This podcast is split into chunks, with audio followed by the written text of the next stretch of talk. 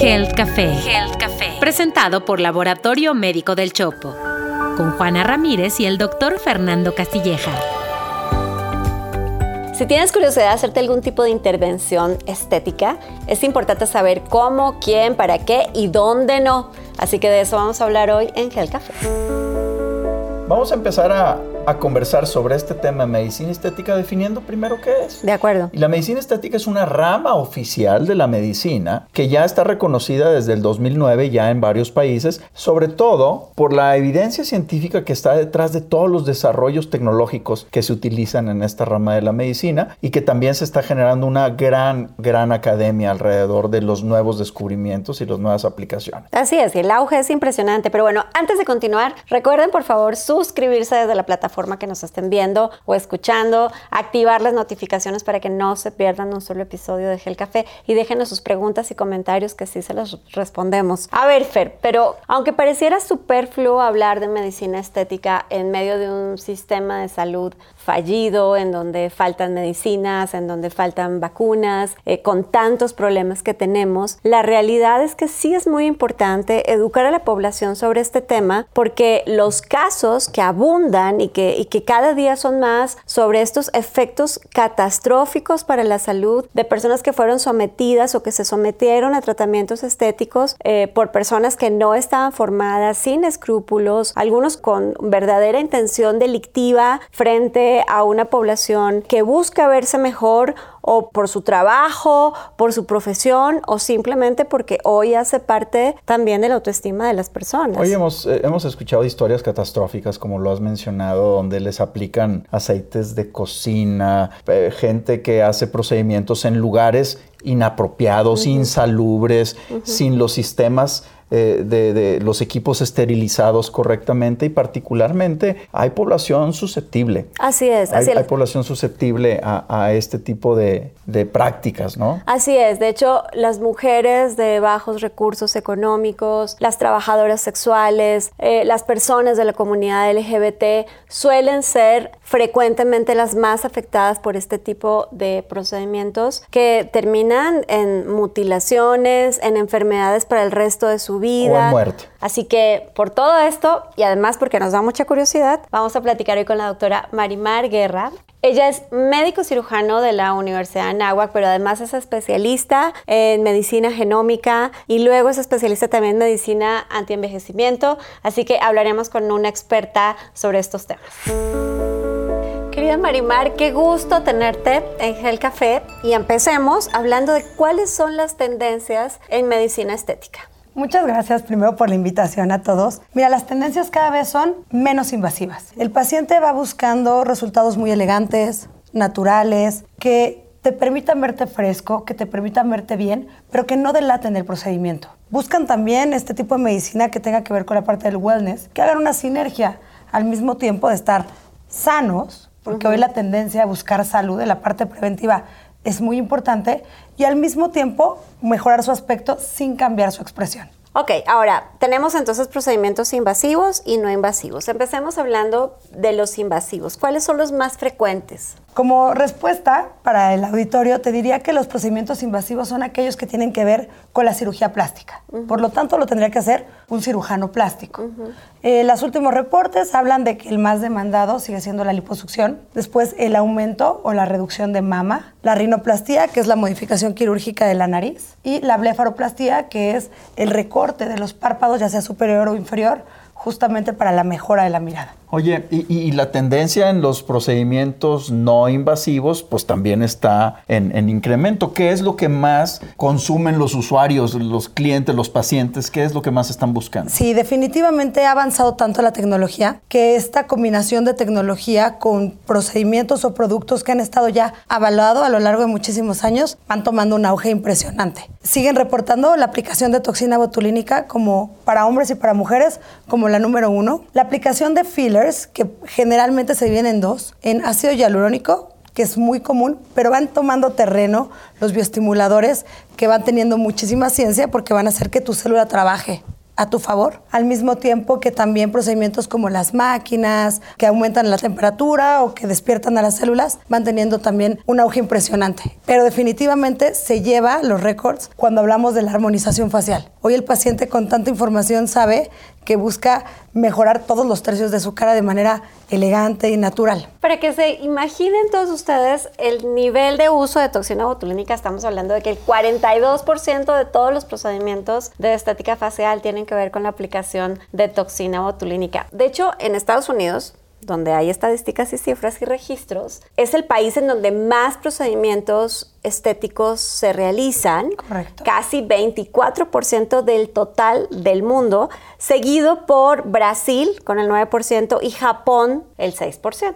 Marimar, ¿cuál es el lugar que ocupa México en esta estadística de procedimientos estéticos? No estamos nada mal, somos el sexto lugar a nivel mundial. México tiene una, o sea, tiene un gran conocimiento, los pacientes buscan mucho este tipo de procedimientos. Quiero decirte algo, prácticamente el 30% del sueldo de una persona promedio se va a destinar a algo en la belleza en México, desde algún tinte para Sí, pelo, las cremas. las cremas, Sí. pintarse las uñas y evidentemente entre ellos va la consulta para buscar armonización facial o corporal. Y todo esto eh, implica un gran desarrollo tecnológico, ¿no? Estos inyectables, las sustancias, eh, los equipos para este tema de, de armonización facial que, ut- que utilizan. ¿Cuánto hay de investigación atrás? ¿Cuánto se ha invertido en investigación y desarrollo? ¿Y quiénes lideran esta industria? Es algo impresionante. O sea, de verdad, la cantidad de inversión en investigación, en desarrollo de devices, intervención justamente para entender cómo mejorar es enorme. Lideran el mercado Estados Unidos, con Allergan, por ejemplo, eh, Merz, que está en Alemania, Sinclair, que está en Inglaterra. La verdad es que es impresionante la cifra, Fer. 700 millones de dólares, esperando que la próxima década casi 15. Es Wow. impresionante, sobre todo porque deja de ser solamente la parte de la aplicación del producto. O sea, ya no vas directo a pensar en la arruga porque eso lo conocemos, ya sabemos la dinámica. Ahora sabemos perfecto cómo funciona, cómo despertar a las células, cómo hacer que esa célula trabaje a tu favor y de alguna manera ir deteniendo esta reducción, oxidación de envejecimiento acelerado que todos vamos teniendo. Invertir en investigación en medicina estética cuando nos acabas de decir que el 30% de nuestro bolsillo se va a cosas que tienen que ver con eso, bueno, pues eh, tiene todo sentido, toda lógica. Es un Ahora, mercado. hemos escuchado también dolorosísimas noticias de las personas que se han hecho procedimientos inadecuados, con eh, personas que no están formadas, con sustancias eh, que no están definidas para, para este tipo de procedimientos y algunos con finales dramáticos. Pero ¿existe en México la legislación suficiente para salvaguardar la seguridad de los pacientes que se realizan este tipo de procedimientos? Es lamentable ver esos casos, me queda clarísimo que es durísimo y tiene mucho, y, y la verdad es que profundizándolo un poco, viene del deseo, del deseo de quererte ver bien, del deseo de alcanzar tal vez una meta personal, porque la, la percepción, autopercepción de nosotros es algo importantísimo en nuestro desarrollo. Y pues muchas veces, aunque la información cada vez es más fluida, es difícil saber si es real. México, dentro de su normativa de la Ley General de Salud, tiene un artículo específico para hablar de quiénes son los que tendrían que hacer los procedimientos. Es muy importante entender que los procedimientos quirúrgicos tienen que ser realizados por algún especialista quirúrgico. En este caso se llaman cirujanos plásticos. No existe otro nombre, es cirugía plástica que podría ser reconstructiva o no dentro de las diferentes especialidades. Los cirujanos plásticos lo Tienen que hacen. estar certificados. Certificados en México certifica la AMCPER, aunque también hay certificaciones internacionales y generalmente los médicos buscan tener estas certificaciones. Aparte, la información es pública, Fer. O sea, la pueden buscar, encontrar el registro. Así es. También los procedimientos, por ejemplo, de fillers, de dermatología, pues se pueden hacer por parte de los dermatólogos y también de los médicos que están buscando la armonización facial o se llaman médicos inyectores. Todos médicos, todos con una especialización y una certificación directa en cada una de las partes del cuerpo. Entonces, sí, la señora del spa, de la estética. Claro. No, por favor, son buenísimas para otras cosas, pero no para dejarnos poner nada, nada en, en la cara ni en ninguna parte del cuerpo.